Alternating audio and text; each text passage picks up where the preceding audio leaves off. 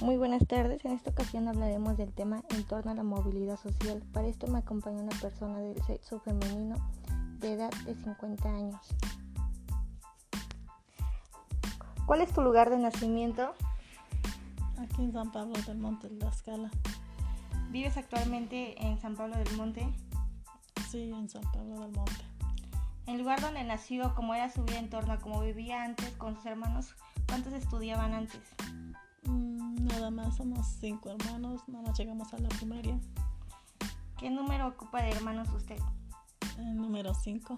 Anteriormente, ¿a qué se dedicaban sus padres? Mi papá este, era albañil, ¿Y tu mamá? mi mamá era ama de casa. ¿Cuál es el nivel educativo eh, que han tenido tus papás? Pues mi papá nomás este, llegó a, nada más a segundo año de primaria. Mi mamá no estudió.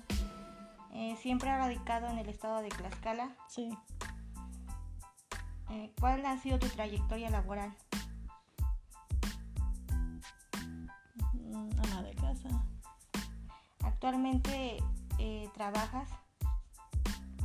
No, Eh, ¿Actualmente cómo comparas tu vida de ahora cuando vivías con tus papás?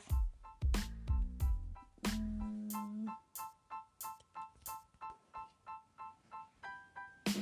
Mm, Pues ahora actualmente pues ya hay más, ya hay este, maneras de- de más estudios, de actualizarse más, ya no es como antes, la vida todo cambió.